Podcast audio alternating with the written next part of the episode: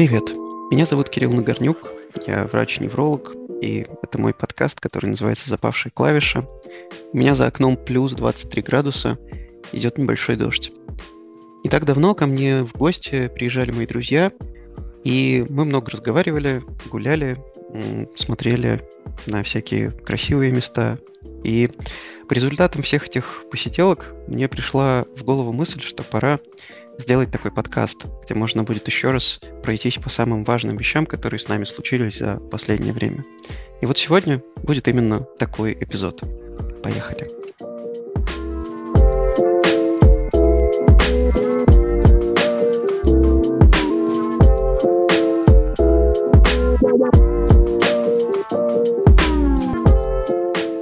Сегодня у меня в гостях Александр Ополовников. И если вы когда-нибудь слышали э, группу «Весна в Санблик», то, возможно, это имя вам знакомо. Потому что Саша играл с нами на протяжении многих лет, и мы записали вместе пластинку э, «Другая вселенная», да, и несколько даже других песен тоже у нас совместно выходили. И сегодня мы хотели бы, наверное, больше поговорить не столько о музыке, хотя о ней мы тоже можем поговорить, сколько просто о жизни, потому что э, Саша сейчас находится в Мюнхене и живет там уже целый год. Поэтому мы начнем, наверное, вот с этой темы. Но прежде чем мы к ней перейдем, э, Саша, привет. И расскажи, пожалуйста, немножечко о себе, чтобы все чуть лучше тебя узнали. Кирилл, привет. Да, ты прав, меня зовут Саша. Мы записали вместе два альбома и пару синглов. Э, очень много успели покататься. И вообще замечательно, что мы с тобой наконец-то снова встретились в очередной раз за этот месяц. А, я переехал в прошлом году в Мюнхен, Бавария, Германия. А, по профессии я программист, пишу приложения для айфонов, айпадов, Apple TV, Mac и все, на чем нарисовано замечательное яблочко.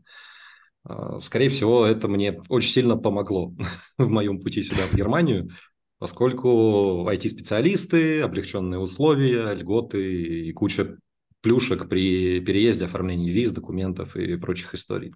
Знаешь, есть аспекты, которые связаны именно с облегчением самой релокации, но есть масса других каких-то вещей, там, начиная от эмоциональных каких-то ситуаций, да, которые мы связываем с тем, что мы оказываемся в условиях, которые, в общем-то, для нас нетипичны совершенно, да, и много других. Я бы тоже про это все хотел поговорить, но давай, наверное, вот поподробнее именно о том, как, почему, почему, почему Германия, почему ты оказался там? А, ну, на самом деле здесь э, очень простой ответ. А, поскольку когда началась война, сразу для меня вопрос был решен, что я уезжаю из страны, и был вопрос, что из этого выбрать. Поскольку когда я думал о Европе, как о Европе в целом, первая страна, которая ассоциируется, это Германия. А, пошерстив LinkedIn, я получил пару офферов рабочих э, в Сербию и часть в Германию. Ну, поскольку я так подумал, что если уж я еду в Европу, то надо ехать в самое сердце Европы, в самую большую и мощную экономику. К тому же здесь пиво, бергартены, олени и потрясающая IT-сфера на самом деле. Но о ней, наверное, чуть попозже, потому что тоже не все так тривиально и гладко на самом деле.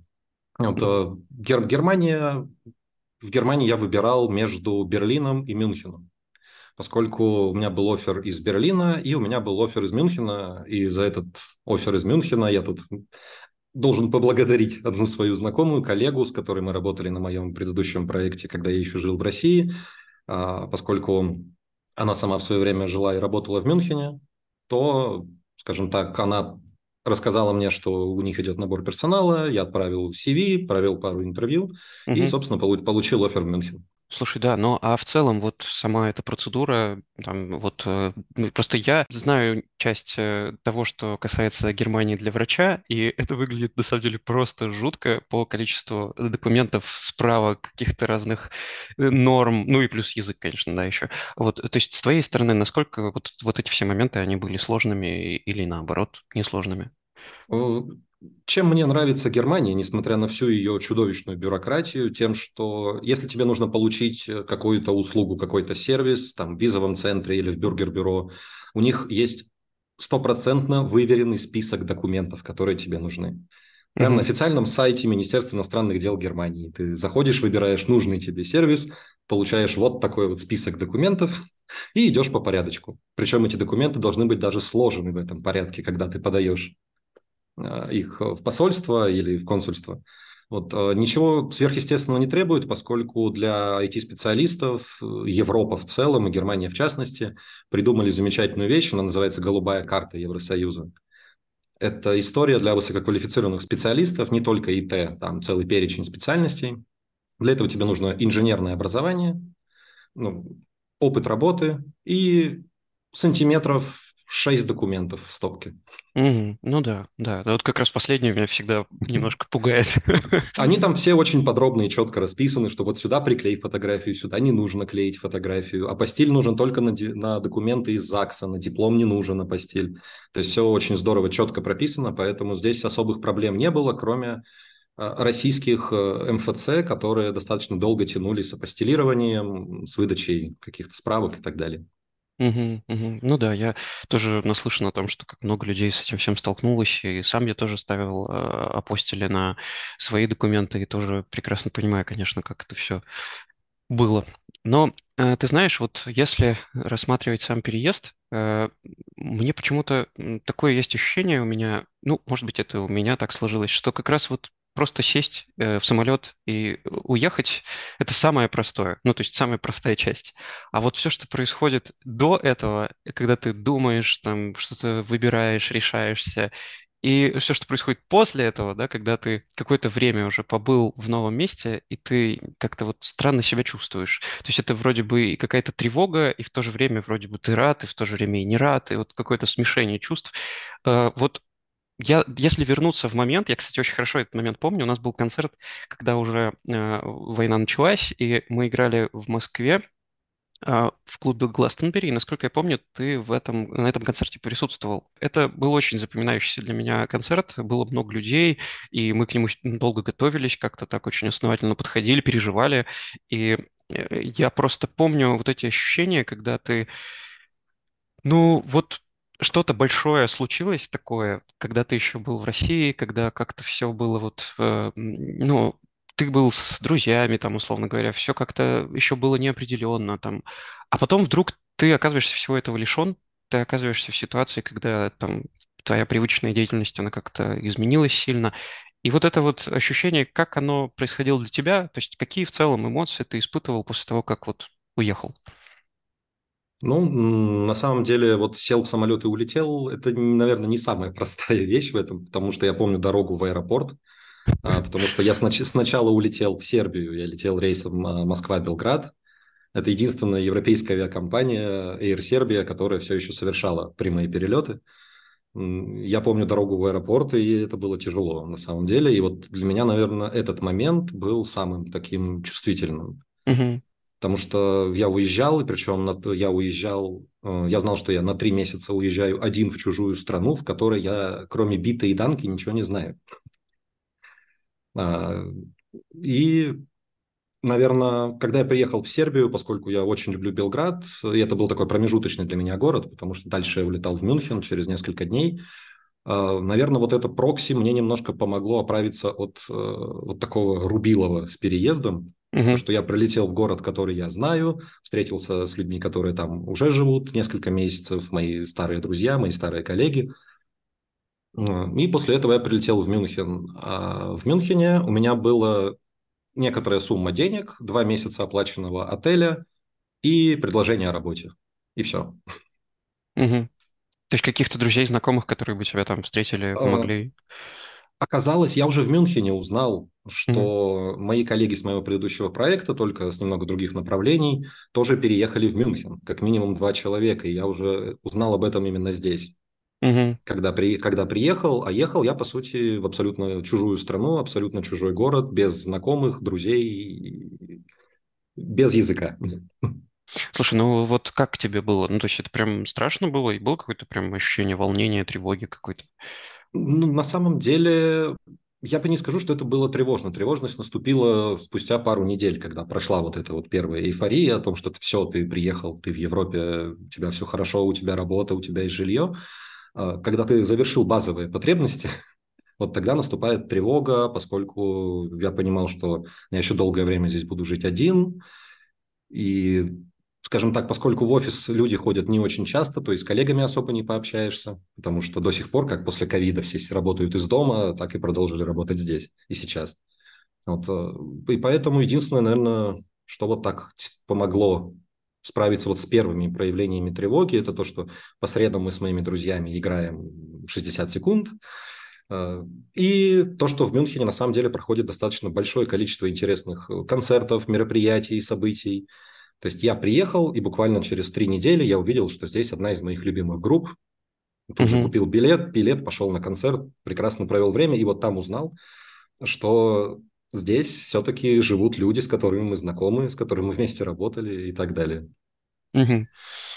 Но сам да, период ну... вот, это, вот этих трех месяцев, э, которые я здесь жил один, пока не приедет из России э, моя супруга, это было на самом деле тяжело и спасали только среды. И ты, по сути, ждал каждой среды, потому что по средам у вас игры, вы вечером по скайпу можете пообщаться с друзьями. А, и четверг, пятница, потому что в этот день ты можешь сходить на какой-то концерт. Все остальное время ты приходишь в офис, что-то делаешь, уходишь домой, ешь, и дальше ты не знаешь, чем себя занять, кроме немецкой бюрократии, разумеется.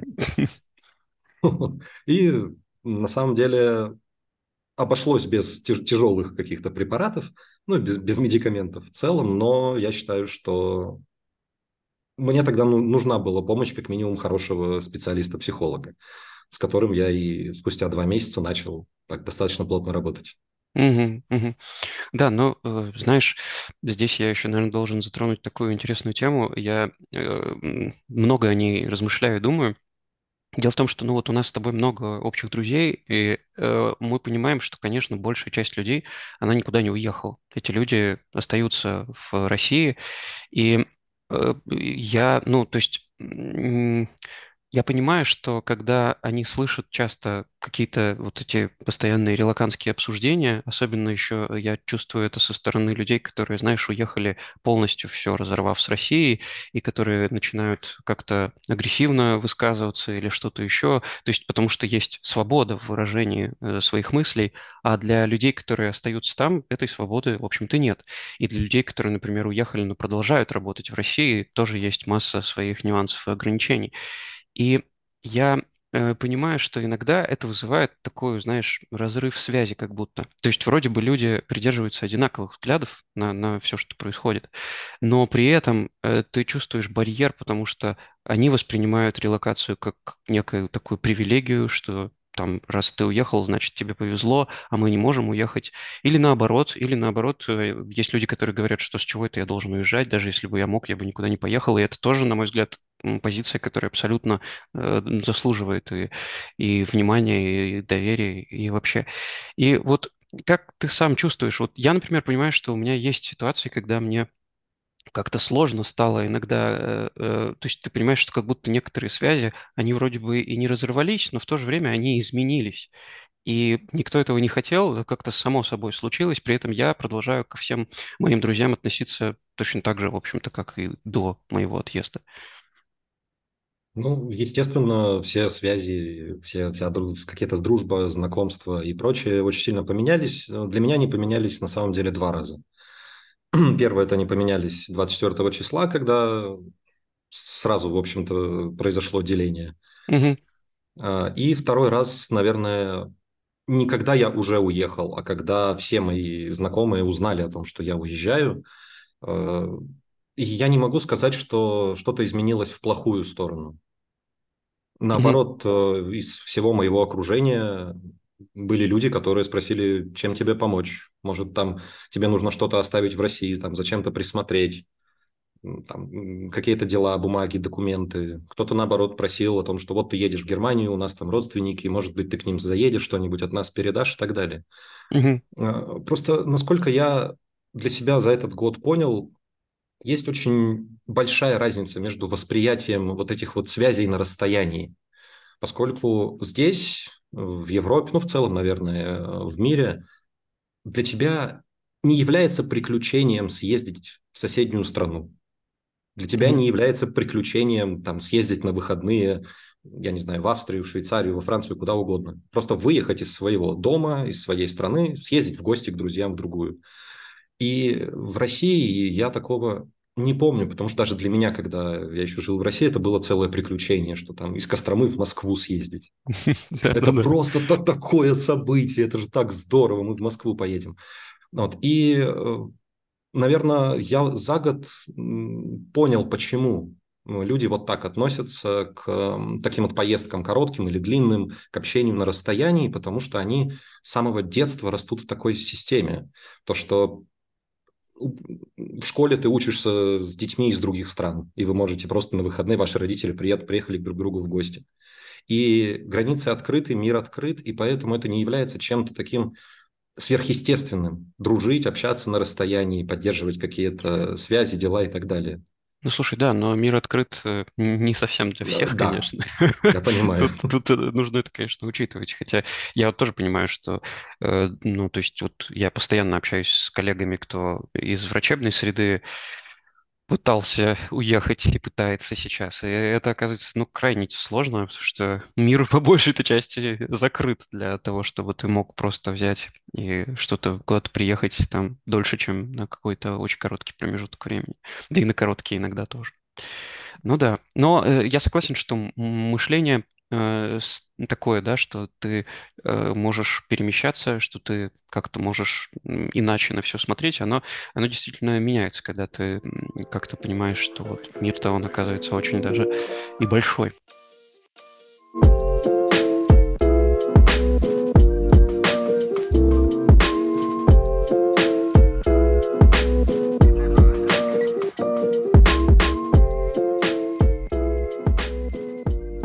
Чем мне э, хочется еще поговорить, это, конечно, о немецком языке. Просто, да, для меня эта тема актуальна, потому что я учу немецкий, да, сейчас я вот э, на уровне А2 нахожусь и постепенно его пытаюсь одолеть, вот, и насколько я знаю, что э, у тебя тоже, да, то есть ты занимаешься немецким, и у меня раньше, знаешь, был такой, э, был такой, ну, предрассудок, что ли, что в Германии немецкий на самом деле не особо распространен, что там все говорят по-английски, что все тебя, типа, на английском поймут, и вообще, если ты в Германии, то это все не обязательно. Э, почему у меня был такой миф? Э, потому что мой преподаватель английского, с которым мы занимались в онлайн-школе, она жила в Берлине, и она мне как раз говорила, что, ну, как бы, да, немецкий, но, типа, все понимают по-английски, вообще с английским не чувствую никаких проблем. Вот. Но вот, э, как мне кажется, все оказалось не совсем так. Вот расскажи, как, как ты, зная только два слова по-немецки, э, оказавшись в Германии, что ты почувствовал? Uh, ну, я немножечко издалека зайду. На самом mm-hmm. деле, твой преподаватель uh, прав по большей части. Потому что э, если ты живешь, например, э, в Северной или в Центральной Германии, особенно в Берлине, то ты совершенно спокойно можешь обойтись без немецкого, общаться только на английском. Бавария – это все-таки немножко другая история. Бавария, она очень традиционная в хорошем смысле слова. Э, это не духовные скрепы и не какие-то наши старые традиции, это именно вот традиции Баварии. А, поэтому баварцы очень любят э, свою историю, они очень любят свои какие-то культурные э, традиции и очень любят немецкий. И он достаточно сильно отличается от немецкого, допустим, в Западной Германии или на севере Германии.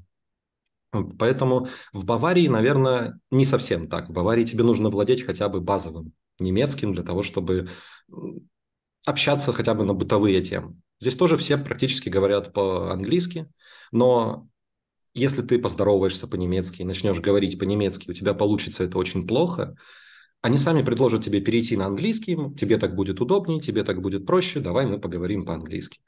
Э, у меня, наверное, какой-то уникальный случай, поскольку в 80% случаев мне предлагали перейти не на английский, а на русский. Да, это большое везение. Это, я, я считаю, что мне в целом повезло, что я и оказался здесь, и те условия, в которых я здесь сейчас живу. Но на самом деле здесь очень большое количество людей, которые работают в банках, в том же бюргер-бюро, ну это что-то вроде МФЦ российского. Да, в каких-то магазинах, в ресторанах, которые говорят или, или понимают по-русски, но я стараюсь все равно как можно больше говорить по-немецки, и только в крайних случаях там, переходить на английский, если мы там, друг друга не понимаем. Угу. Слушай, ну а твой опыт вот изучения немецкого, вот смотри, все люди делятся на две группы. Те, которые говорят, что немецкий ужасно сложный, сложнее, чем английский, и те, которые говорят, немецкий вообще простой, почти как русский, вообще все без проблем. Вот ты больше к какой относишься? А, ну, я больше склоняюсь ко второй группе, потому что действительно, чем ты глубже погружаешься в немецкий, тем больше ты находишь аналогий каких-то, как правильно построить сложное слово. А, это по логике очень похоже на то, как мы это делаем в русском языке. Мгм. Но я могу сказать одну крамольную, наверное, вещь, то, что, опять же, возможно, это мой индивидуальный случай, то, что мне мешает английский при изучении немецкого. Да, А, это я, Очень, кстати, прекрасно понимаю, да. потому что ты уже привык э, мыслить на иностранном языке, на английском, и теперь тебе приходится менять э, то, на, тот язык, на котором ты общался и думал там больше там, 10-15 лет, и замещать его новыми правилами, новыми словами. А мозг уже привык, что если ты используешь э, иностранное слово, оно должно быть английским. А тут тебе нужно вкрутить очень длинное слово из 30 букв. Это иногда очень сложно. Но сама логика языка, то, как он устроен, как он форми- формирует предложения или вопросы, или там целый текст, в целом это очень похожая и очень простая на самом деле логика для вот нас с тобой, как носителей русского языка. Да, я еще, кстати, придумал такую вещь. э, Я о ней, может быть, уже упоминал где-то, не помню, может быть, в постах или в подкасте тоже. А, Смотри, вот мне кажется очень э, э, интересная мысль, потому что когда ты э, человек из России, э, твои предложения, твои фразы, они всегда строятся очень свободно. У тебя нет жесткого порядка слов, у тебя нет каких-то вот таких большого количества каких-то ограничений, и у тебя масса всяких исключений из правил, которые ты как-то интуитивно, ну, если ты постоянно говоришь на русском, да, они как-то у тебя сами происходят. Вот. И когда ты сталкиваешься с языком, в котором есть жесткая какая-то а, структура, то тебе сложно из этой свободы своей русской все это уместить в структуру.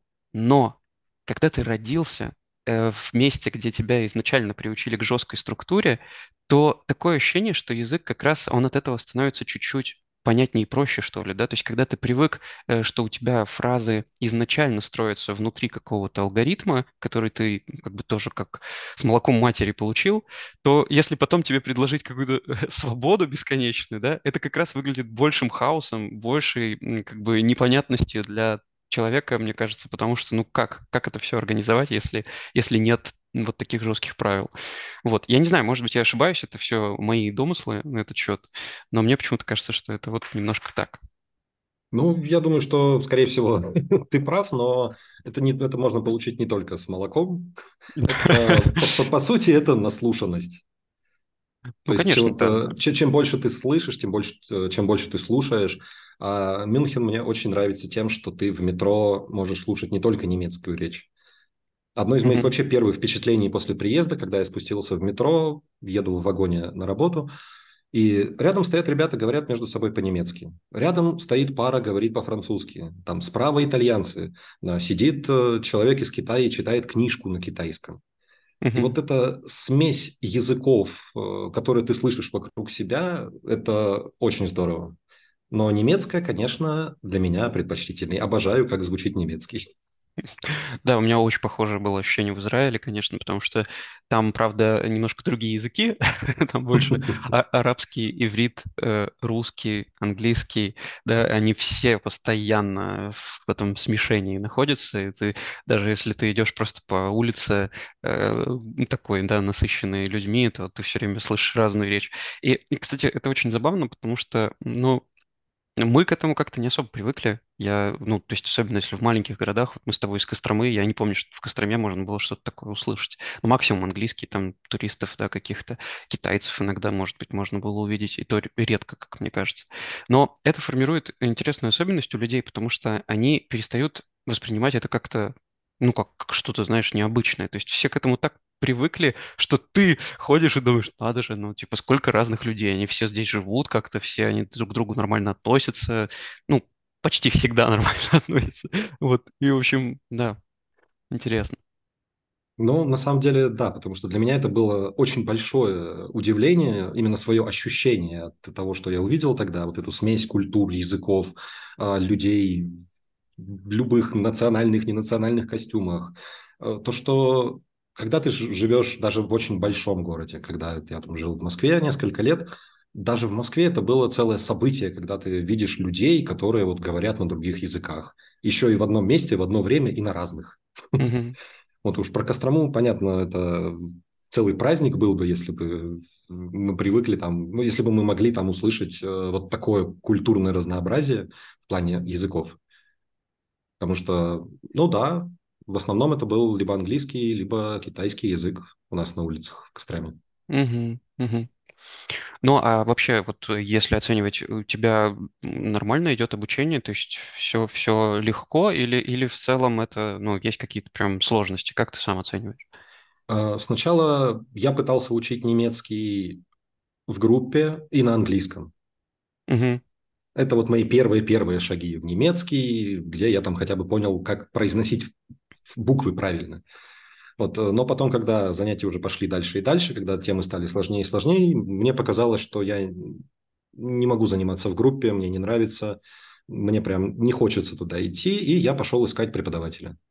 Я нашел э, замечательную девушку, она PhD по немецкому как иностранному языку, преподает немецкий очень давно, и сейчас я занимаюсь с ней, и я считаю, что прогресс хорош. хорош. Угу. То есть, То есть ты занимаешься... до, до, уровня, до уровня А2 я успел докрутиться где-то за там, 3-4 месяца, наверное. Ага, ну это очень быстро, конечно, да. Тут еще, видишь, я просто постоянно еще замечаю, что уровень это такая вещь в любом, мне кажется, языке, не только в немецком, что как бы именно э, сдать экзамен, например, на уровень это одно, а вот буквально постоянно взаимодействовать, что-то делать, говорить, там, объяснять, это совершенно вообще, ну то есть в жизни и, и на экзамене это прям то есть у меня даже тоже преподаватель, она говорила, что, типа, если цель сдать экзамен, мы с тобой там дойдем быстро. Если цель прям хорошо знать, это прям, ну, сложная ситуация. Надо, надо много всего делать. Вот. Ой. А, а ты занимаешься на русском? Да, ну, да, что, занимаемся на русском. Да. Угу. Правильно ли я понимаю, что на работе тебе не нужно прям по работе коммуницировать на немецком постоянно? А, на немецком постоянно нет. У нас э, на самом деле большая часть офиса ребята говорят по-русски. Mm-hmm. То есть это и Казахстан, и Украина, и Беларусь, и Россия. И между собой мы общаемся по-русски. Э, но если, например, у нас на кухне или в лаунж-зоне есть человек, который не говорит по-русски, мы сразу же переключаемся на английский. И коммуникация между офисами у нас, естественно, тоже вся на английском. Mm-hmm. Вот, но, скажем так, языков у нас в офисе очень много, и есть какие-то, э, скажем так, языковые группы небольшие. То есть у нас есть ребята, которые между собой общаются на хинди, но при этом они переключаются на английский, если мы заходим на кухню и так далее. У нас есть румыны, сербы, тоже большое разнообразие языков. Это всегда очень здорово. Да, я, я знаешь, чему тоже удивился не так давно.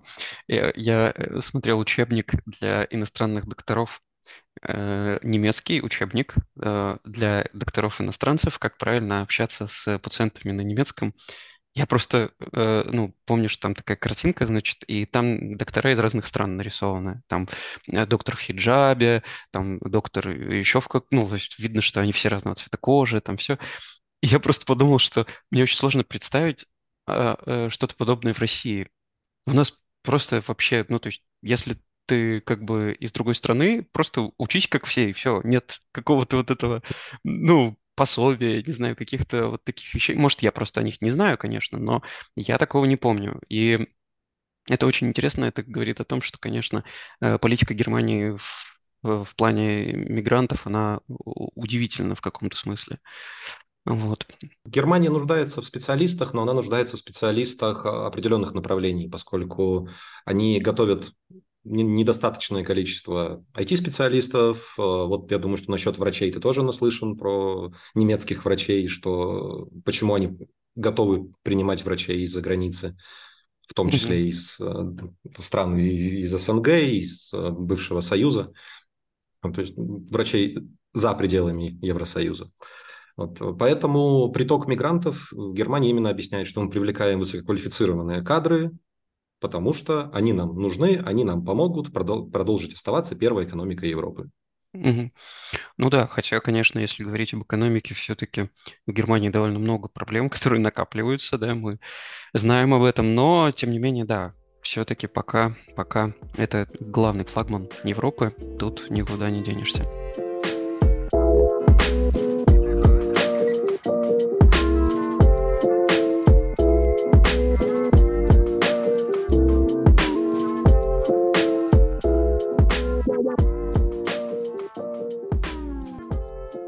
Я хотел бы перейти к теме, которая касается Мюнхена. Э, дело в том, что мы с тобой недавно виделись здесь, в Грузии. Кстати, я тоже потом хотел э, спросить тебя, как тебе Грузия после Германии. Вот, но давай сначала поговорим про Мюнхен, потому что ты, когда был здесь, много рассказывал про этот город и рассказывал о том, что ты уже во второй раз планируешь посетить Октоберфест. И да, я никогда, да. никогда на таких мероприятиях не был, но я видел фотографии, и, возможно, потом мы в э, какой-нибудь линк приложим с тем, как, как это выглядит. Именно вот э, то, что ты присылал, это выглядит очень грандиозно. Расскажи, пожалуйста, в целом про Октоберфест, ну а потом и, может быть, про Мюнхен, про особенности именно этого города. Октоберфест – это великолепное событие. К тому же в прошлом году это был первый Октоберфест после перерыва ковидного, потому что его не проводили из-за ковидных ограничений. И в прошлом году состоялся первый, по-моему, за три года или за два года, я боюсь набрать, Октоберфест. И это было максимально грандиозное событие, потому что Октоберфест – это, наверное, не просто любимый праздник баварцев и немцев в целом, а, наверное, всей Европы, потому что вот я почитал статистику про этот Октоберфест, э, приехало более 6 миллионов посетителей. Угу. Потому что Октоберфест это не один день, он длится две недели, как минимум около двух недель, в зависимости от того, когда будет воскресенье, первое воскресенье октября. Поскольку это считается как бы вот днем самым главным на Октоберфесте, и Октоберфест заканчивается а, Днем объединения Германии. Вот сегодня как раз мы пишем этот подкаст, и сегодня мы здесь uh-huh. в Германии празднуем День объединения Германии. И это официально последний день и Октоберфеста в том числе. Вот, а, я не буду тут в историю Октоберфеста углубляться, потому что, ну да, все смогут почитать, но очень здорово то, что поскольку баварцы очень любят вот все свои традиции старые, то до сих пор и станция метро, и площадь, на которой проходил первый тогда еще не Октоберфест, а вот эта вот свадьба, а, она до сих пор так и называется, это Терезиан Виза. Угу.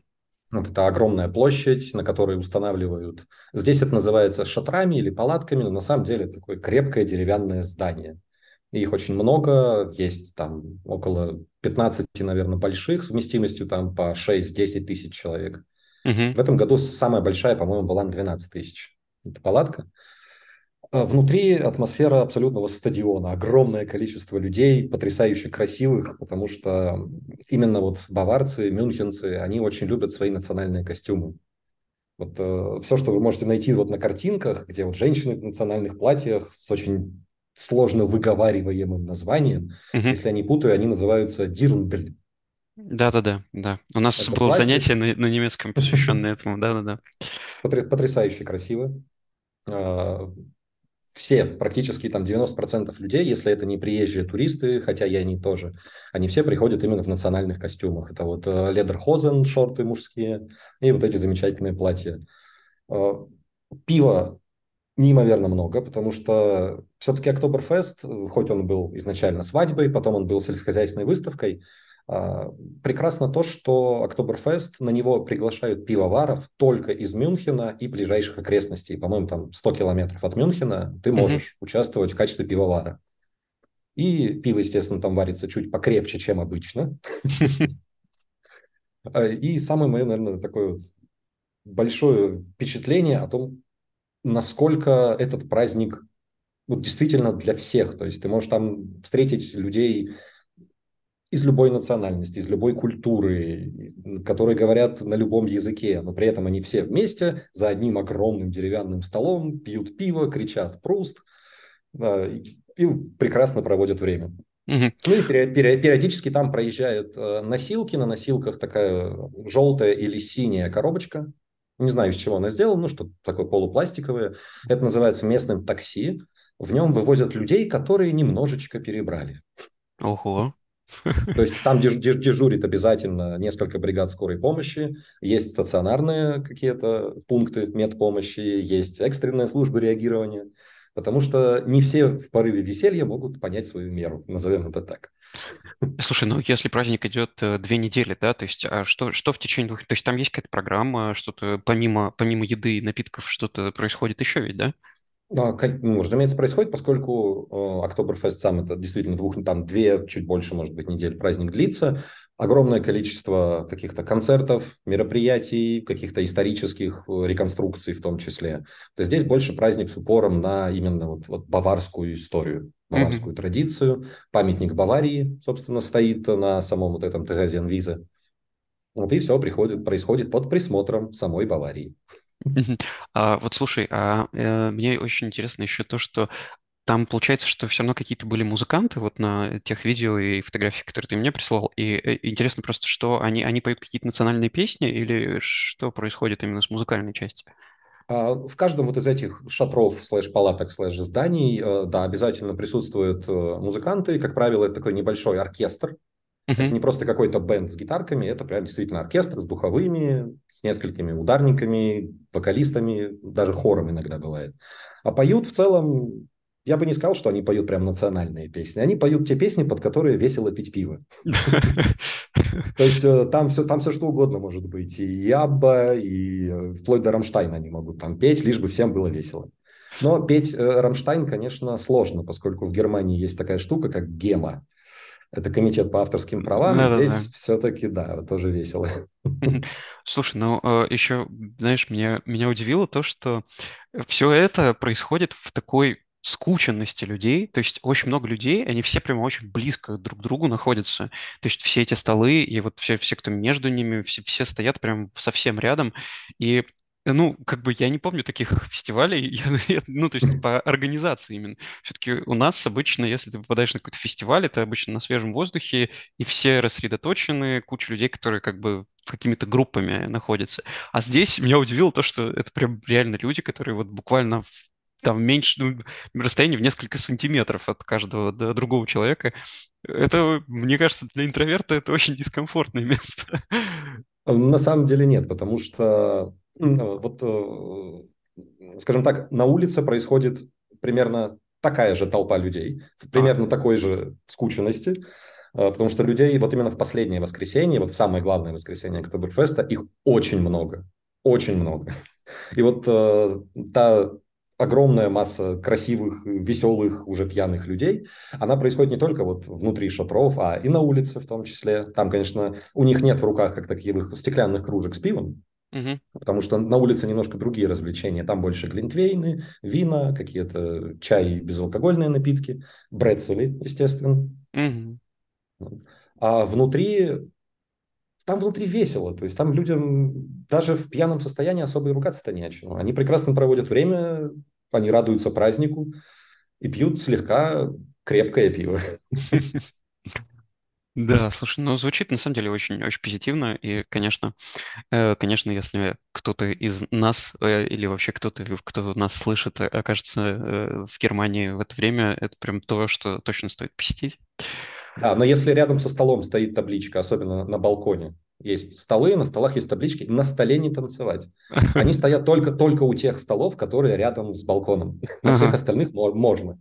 И охрана очень действительно здорово за этим следит, потому что вот рядом с нами, за соседним столом, а, сидели ребята, а мы были на балконе. И угу. стояла табличка на столе «Не танцевать». Как только они на него забрались, подошла охрана, вежливо объяснила, что, ребята, так делать нельзя. Пройдемте вниз, мы дадим вам стол, на котором вы можете посидеть. И, и, и поплясать, в общем. Ну, это предусмотрительно, конечно, да. Да, потому что там достаточно высоко.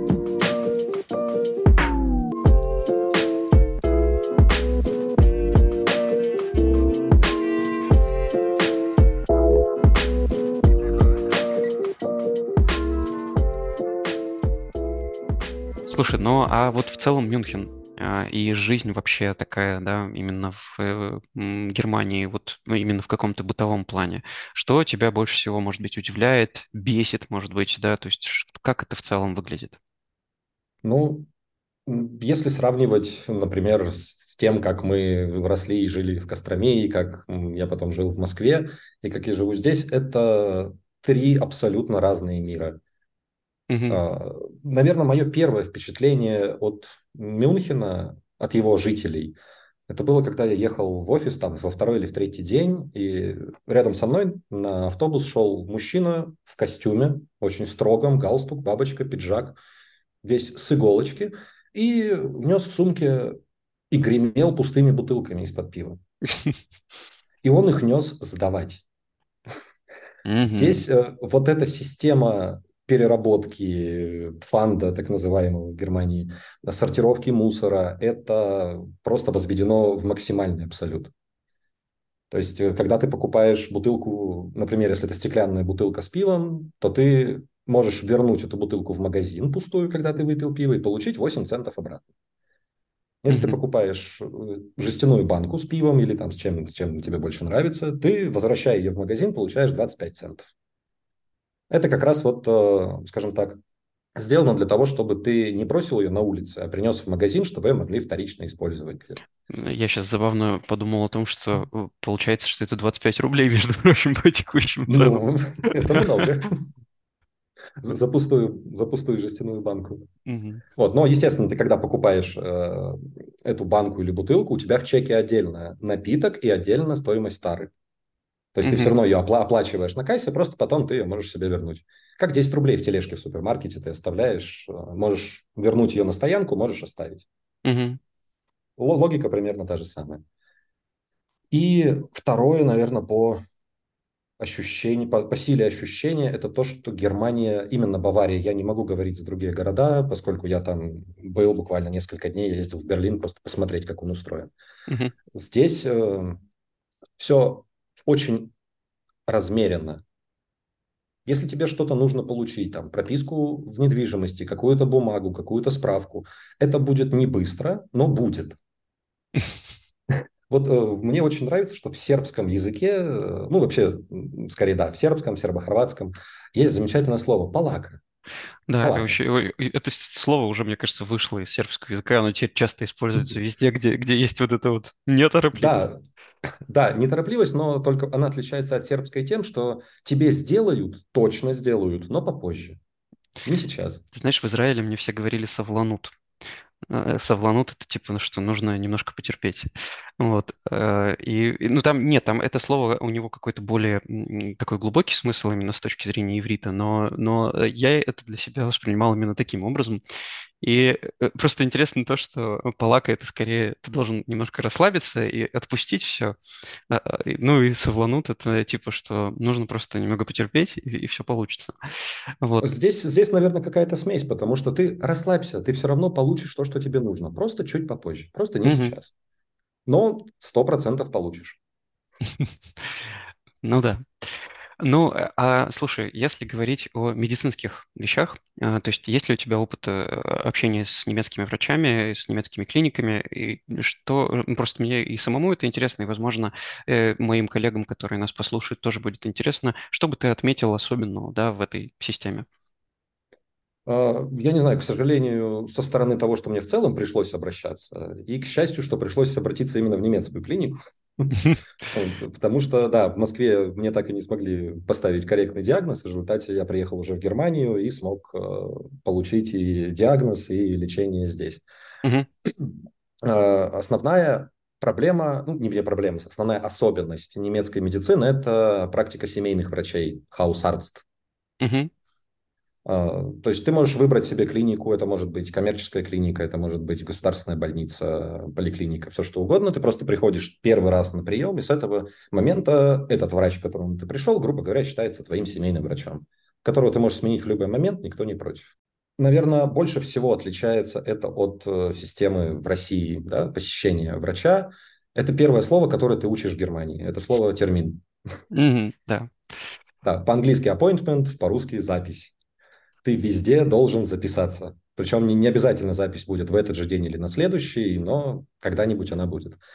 Но со всеми своими проблемами ты приходишь к семейному врачу, и если тебе уже нужен там, какой-то узкий специалист, как, например, там, в моем случае мне нужен был врач-ревматолог, э, то в этом случае уже сам мой семейный врач, кстати, мне в очередной раз повезло, и она говорит по-русски, угу. но она очень долго живет в Германии, она говорит по-русски с очень сильным немецким акцентом, но слышно, что русский – это ее родной язык все равно. А, Она уже сама меня направила через какие-то больничные, какие-то свои сервисы, направила меня быстрее, чем я бы записывался самостоятельно. Но что меня удивило еще, Ага, а слушай, а получается, да, что все равно есть возможность пойти самостоятельно, например, к неврологу. Конечно, конечно, без проблем. Просто запись, термин будет чуть дальше. То есть он мгм. будет, возможно, не на этой неделе, возможно, на следующей или через неделю. Ага. Когда, собственно, ты приходишь на сам прием, для меня это было удивительно, потому что я никогда не видел такого в России. Врач не стесняется при тебе открыть какой-нибудь там Google и посмотреть, ты спрашиваешь, какие препараты ты принимал раньше, ты называешь, он, я не знаю таких, пойду почитаю. Он заходит, я не знаю, как называются медицинские базы, в которых все это содержится, Ага. но, возможно, через Google они выходят на них. Слушай, ну, это, э, это, кстати, ну, в России сейчас это тоже, ну, вот среди доказательных врачей это абсолютно нормальная вещь. Я тоже на своем приеме часто такое делал. А здесь, например, я тоже часто сталкиваюсь с пациентами, которые, например, получали лечение в других странах, и если нужно что-то посмотреть, я прям так и говорю, что, ну, мне нужно что-то посмотреть, если я с этим лекарством не работал или какой-то дженерик, которого я не знаю, я э, э, хочу, чтобы, блин, чтобы это было реально нормой для того, что, ну, все знать невозможно. Если ты посмотришь, ты увидишь действующее вещество свое знакомое, ты сразу поймешь, что это. И мне кажется, это просто абсолютно нормальная вещь. Вот. ну, просто я с таким не сталкивался в России, Мгм. поэтому для меня это было... Я понимаю, что это, это нормально и, в общем-то, даже правильно, все невозможно знать. Но все-таки здесь как-то для меня это было небольшим открытием. Но самое большое открытие – это система получения препаратов. То есть, э, когда тебе нужно купить или там, приобрести какое-то лекарство, препараты, ты можешь некоторые, очень не- небольшое количество препаратов просто прийти в аптеку и купить. То есть какие-то простые антигистаминные, там какой-нибудь что-нибудь со- совсем дежурное, что должно быть дома. Но если тебе нужен, я не знаю, там вплоть до ибупрофена что-то, ты это можешь купить только по рецепту от врача. То есть практически все препараты рецептурные, полный рост. Но при этом рецепт врач тебе может выписать на бланках разного цвета. Красненький и Вот, синенький. да. И самая замечательная вещь в красненьком э, рецепте в аптеку, то, что ты За него платишь платят. аптеке, за него платит страховая компания. То есть ты платишь 5 евро просто за выписку рецепта и услуги аптеки, грубо говоря, а препарат тебе выдают просто бесплатно. Страховая за тебя все оплатит. И когда мне, собственно, вот выписали эти препараты, они, я просто ради интереса посмотрел, сколько бы они стоили в России, и купила бы мне моя страховая в России эти препараты. Оказалось, что это достаточно дорого, и с тем курсом терапии я очень рад, что у меня такая страховая. Хотя Мгм. это просто, просто общая государственная страховка, это не какая-то частная компания. Да, я, конечно, тоже удивляюсь тому, как, э, ну, это, наверное, пример того, что называют современной социалистической страной. Мне не нравится слово социалистический, но тем не менее, э, как бы, если Сошел. Да, э, что это тот уровень, когда действительно, ну, медицина немножечко, она э, иначе устроена, и э, приятно то, что, то есть вот многие, например, я знаю, кто приезжает из Германии, они сразу начинают говорить о том, что очень сложно что-то получить, очень сложно получить, там, не знаю, лекарство, которое ты хочешь купить, или там сложно дождаться термин на тот или иной, э, на ту или иную консультацию или что-то такое. Но проблема в том, что это оправдывает себя тем, что если ты попал к врачу, если все у тебя э, диагноз поставлен, и ты получаешь терапию, то это гораздо выходит э, как бы дешевле с точки зрения того, что ну, есть разные болезни, и лекарства некоторые могут стоить действительно очень дорого, и здесь ты их получаешь. Вот, я помню пример э, моего- моей коллеги, у которой муж получал препарат Хумира. Это тоже препарат, который используется сейчас для ревматологических болезней, для разных других, и он дорогой, но при этом он получает его точно так же, да, то есть обычно э, по обычному вот этому рецепту. И, в общем, да, да, это интересно, конечно. Да, причем, чтобы продлить рецепт, то есть тебе выдают рецепт, допустим, там на упаковку из 12, чего, чего бы то ни было. И когда у тебя этот препарат заканчивается, ты просто звонишь в больницу и говоришь, ребята, у меня заканчиваются лекарства, мне нужен новый рецепт. И он приходит к тебе, угадай, каким образом? По По почте? почте. По Мгм. почте. Бумажная почта в Германии– это основной способ общения. Да, да, да. Слушай, ну вот ты из Германии недавно ездил в Грузию, э, мы с тобой виделись здесь, и э, вот расскажи в целом, что вот этот контраст какой-то ты чувствуешь между странами? А, вот два основных пункта, которые просто страшно контрастируют с тем, что происходит здесь. Э, первое – это дорожное движение. Это то, что сложно не заметить. Да, потому что здесь, э, скажем так, э, автомобиль на дороге, если это в черте города, он вообще последний. Пешеходы, велосипедисты – это всегда, грубо говоря, самые главные люди на дороге. И автомобилисты это понимают и стараются вести себя соответствующе. Вот, э, если это не автобан. Но на автобане тебе делать нечего, поскольку на автобане, в принципе, отсутствует скоростной режим. Там нет ограничения скорости. Ты можешь ехать хоть 350, если твоя BMW это позволяет. Вот, э, а второй пункт – это, скорее всего, бродячие животные. Ну, Потому да, что, да, да в, в Германии в целом и вот в Баварии особенно очень строгие и жесткие правила содержания домашних животных. Поэтому найти на улице бродячую собаку или кошку, я вот здесь чуть больше года, я ни разу не видел животных на улице без хозяев. Угу. То есть нет даже простого самовыгула. Если твою собаку ловят на самовыгуле, проверяют чип, а все животные обязаны быть чипированы, по чипу устанавливают хозяина, штраф. Угу. Если собака не чипирована, собаку в приют. Ну да. Если, если ты, естественно, не заявил о пропаже изначально. Слушай, ну то, что касается движения, конечно, я, я тоже я помню этот контраст, когда там ты из Израиля приезжаешь, я тоже видел там, что ну как-то там-то с Россией был контраст, что как бы все тебе всегда уступают, все дороги освещены, есть какое-то вот это вот ощущение того, что все переживают, лишь бы там с пешеходами все было в порядке. Здесь, конечно, все немножко иначе. Здесь больше похоже, мне кажется, даже в каком-то смысле на Индию. Хотя я не был в Индии, но я понимаю, что это система, которая сама себя регулирует. Ну работает не трожь. Да, да, да, да. Да, ну а... здесь просто самая большая инфраструктура построена все-таки, наверное, не для автомобилей, а для велосипедов. Угу. Есть отдельно велосипедные улицы, по которым можно ездить на автомобиле, но на этой улице там специальный знак, да, преимуществом движения на этой улице обладают велосипедисты перед автомобилями. Угу. И все, что куда тебе нужно, ты всегда доедешь на велосипеде, если у тебя есть специальная страховка. Потому что простая медицинская страховка не покроет твои травмы, если ты упадешь на велосипеде. Ну да, это все, конечно, блин, очень интересно. И э, мне кажется, что вот многие европейские страны, я так понимаю, они сместились в сторону велосипедов уже очень давно, и вся инфраструктура, она как бы выстроена под это. Вот. Хотя приятно, что, например, в Батуми есть велосипедные дорожки, просто на них очень мало велосипедистов, но, но они есть. Много собак. Да, собаки, собаки это вообще здесь Э, здесь это, конечно, э, Ну просто... и плюс, ну и плюс, опять же, зеленый транспорт. То есть въезд в центр Мюнхена запрещен, если у тебя автомобиль не соответствует экологическому классу. И с каждым годом они все ужесточают и ужесточают. При этом вот у меня рядом с домом, где я живу, это север Мюнхена, просто рядом с домом стоят зарядки для автомобилей. Ты можешь приехать на своем электроавтомобиле, зарядиться, заплатить денежку и ехать дальше. То есть э, здесь э, заправки и зарядки это иногда спасает, что их огромное количество. Да, это очень удобно, конечно. Слушай, ну звучит все это очень приятно. Я рад, что у тебя есть возможность оказаться там и вообще, что, не знаю, что мы можем как-то э, посмотреть со стороны в целом, да, на то, как, как устроено все в разных странах. Это очень интересно, и я думаю, что тем, кто нас услышит, тоже будет приятно это послушать. Будем так. надеяться. Ты говоришь, и все это звучит очень хорошо, но э, есть ли что-то, что тебе прям не нравится в Германии, что прям, не знаю, сложно как-то воспринимается?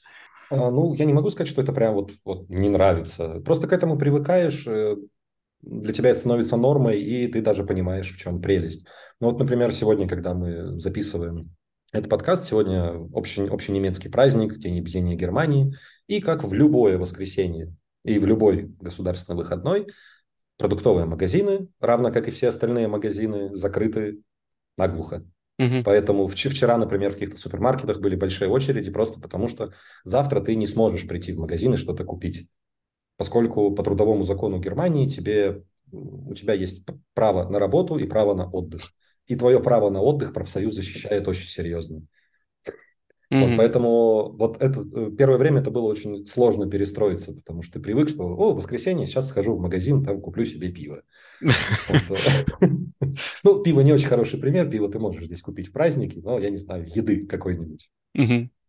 А, здесь спасают как раз а, заправки, о которых мы говорили.